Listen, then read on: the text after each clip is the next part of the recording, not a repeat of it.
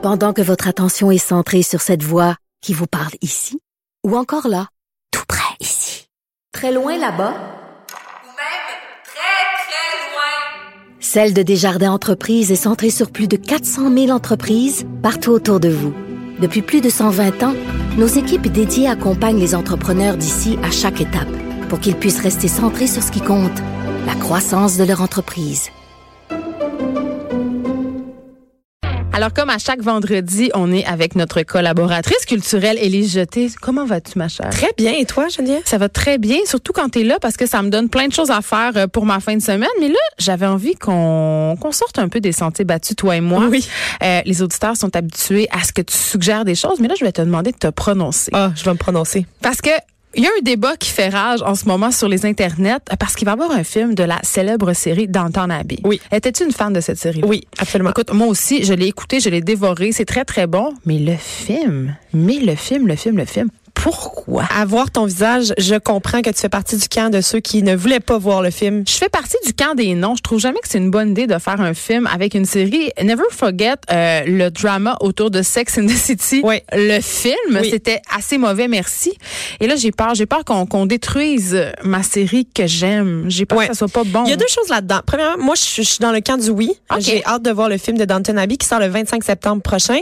Euh, ce que j'aime avec cette idée-là, c'est, en fait, ce qui est toujours bon quand on fait un, film avec une série télé, c'est quand ça se passe pas immédiatement, im- immédiatement après. Oui, là, il y a eu du temps Il y a eu du écoulé. On a eu le temps de les oublier. Puis on dirait que ça, ça crée une coupure. Puis dans le temps aussi, dans le fond, le film se passe deux ans après.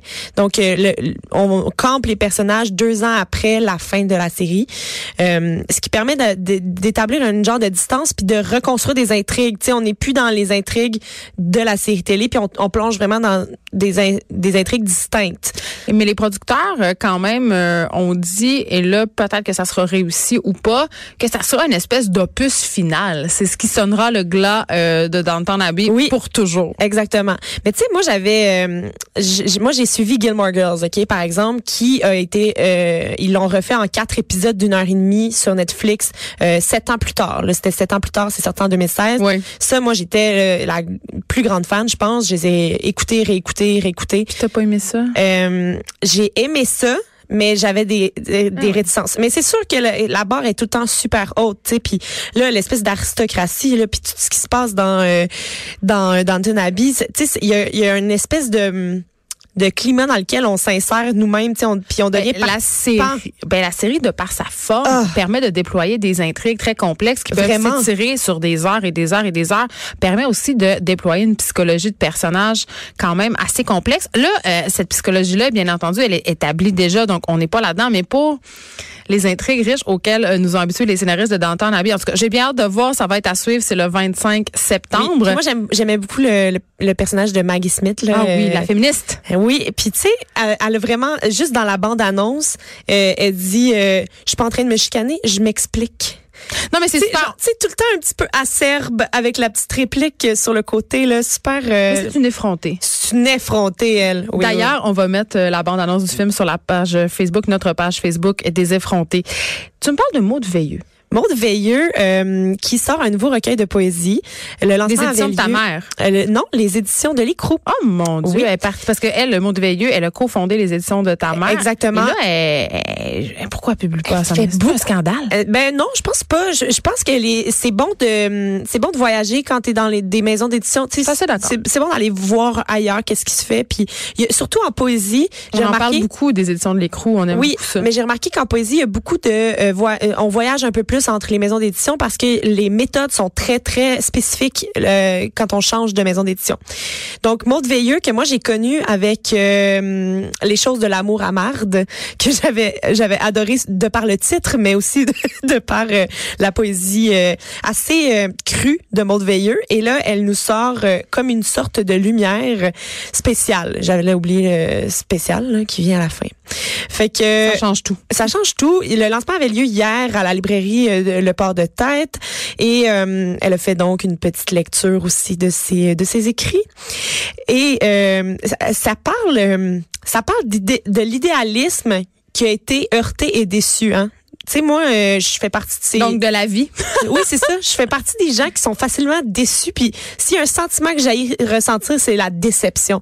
Tu sais, quand, quoi? quand ta mère te dit, Oui, là, oui, je suis pas fâchée, je suis je suis pas fâchée, je suis déçue, genre, je suis anéantie pour plusieurs Il y a semaines. rien de pire que ça, les jeter. Pour vrai, quand moi là, c'est ma petite stratégie là. euh, quand je veux manifester euh, à mon chum que je suis pas contente, Oui. je dis tout le temps non non, je suis pas fâchée, mais j'avoue que je suis un peu déçue. Ouais, Boum. tu viens de tout faire exploser, c'est vrai. On se sent comme un petit chien piteux dans ce temps-là. Exactement. Comme au primaire, c'est Oui. retour, t'as six ans à nouveau. Donc, elle parle de euh, tous les, les petits idéalismes qu'on a dans la vie et qui sont déçus.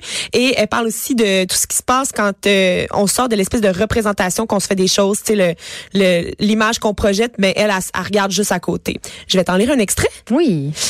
Des écrivains à l'image de l'époque, nous avons réussi, l'innovation innove, l'imaginaire transcende le réel. Mais j'aimerais toujours mieux faire partie de l'équipe de ceux qui dansent en bobette et qui ne comprennent rien à la politesse et aux convenances des gens propres. C'est ça mon vrai deal, le goût weird sous mes ongles, juste ça, me garder un peu sale pour qu'il en reste demain matin, qu'il me reste toujours un peu d'hier à quelque part entre les orteils, dans le nombril, sous les yeux et dans le nez.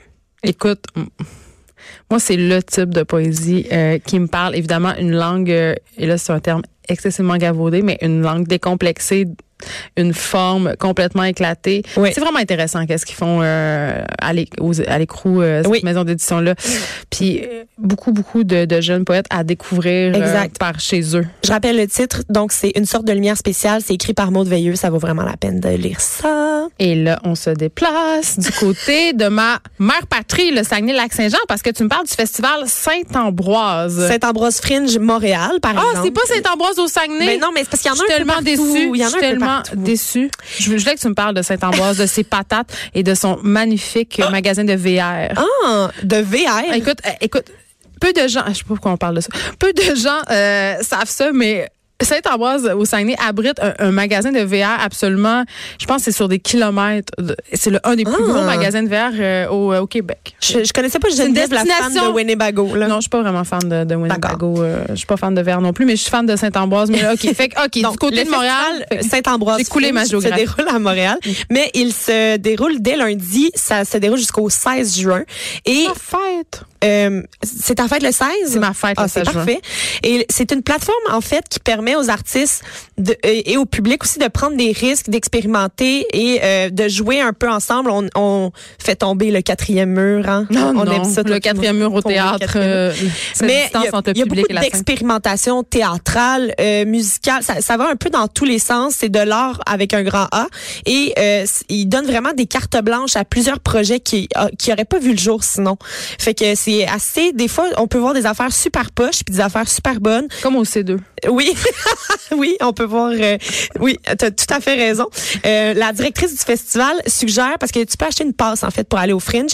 Il y a des spectacles un peu partout dans la ville et euh, tu utilises. C'est une passe pour trois spectacles, donc tu payes pour trois spectacles. Et euh, elle dit choisissez une valeur sûre, un spectacle réputé et un autre au hasard pour tu sais bon, comme ça. une, une petite pouvoir goûter un petit peu à tout. Et c'est vraiment un endroit pour faire des découvertes. Il y a 800 représentations données par plus de 500 artistes partout euh, sur la planète parce que Fringe c'est comme un festival mondial, mais bien évidemment on a le satellite montréalais euh, qui se déploie euh, dès lundi. À quand euh, un Fringe à Saint-Ambroise? Saguenay, Lac-Saint-Jean. Oui, L'appel est lancé. Un autre festival, euh, le festival Diapason de Laval. Parce que Oui. à Laval, À Laval, il, y a une, passe des il y a affaires. une vie culturelle, Oui, mesdames et messieurs. Ça se passe plus euh, précisément dans le quartier Sainte-Rose. Moi, je vais, je vais toujours à Diapason, ce festival euh, qui Cossu. se déroule à Laval début juillet. Donc, c'est du 4 au 7 juillet cette année. Ils ont dévoilé leur programmation cette semaine. Et euh, c'est leur onzième édition. Et moi, ce que je trouve vraiment le fun avec les spectacles, premièrement, la plupart des gros spectacles le fun sont gratuits. Donc, il, y a une grosse scène extérieure.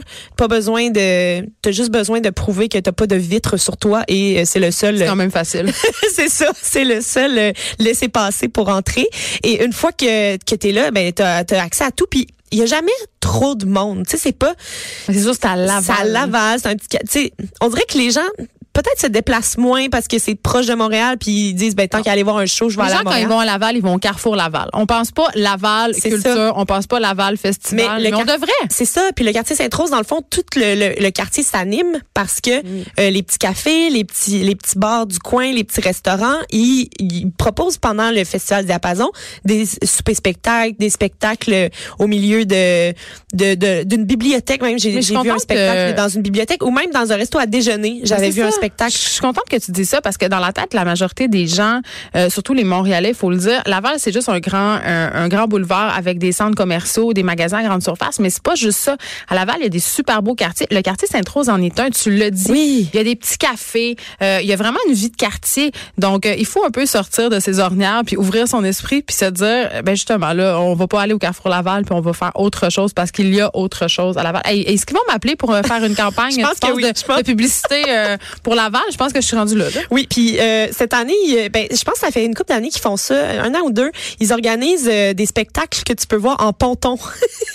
J'adore Il y ça. amène un artiste en ponton, puis là, tu peux aller sur l'eau voir Mais je veux y un aller. show. C'est Euh, incroyable. Les pontons, de toute façon, c'est, en soi, c'est incroyable. euh, cette année, il y a Fred Fortin et Philémon Simon qu'on pourra notamment Ben voir sur les pontons, euh, sur la rivière des Mille-Îles. Tu sais, pourquoi pas, là, c'est là. c'est parfait. Puis sinon, dans la programmation, il y a notamment Mara Tremblay qui sera là pour euh, le 20e anniversaire de Chihuahua, son album euh, que J'ai beaucoup aimé écouter, mon Dieu. Exactement. Sal- Salomé Leclerc sera là aussi. Euh, Art Street, euh, un duo euh, féminin R&B vraiment bon.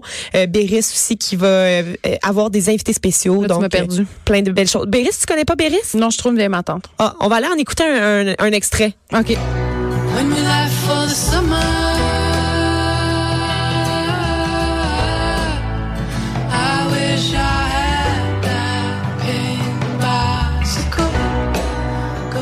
OK. Hein?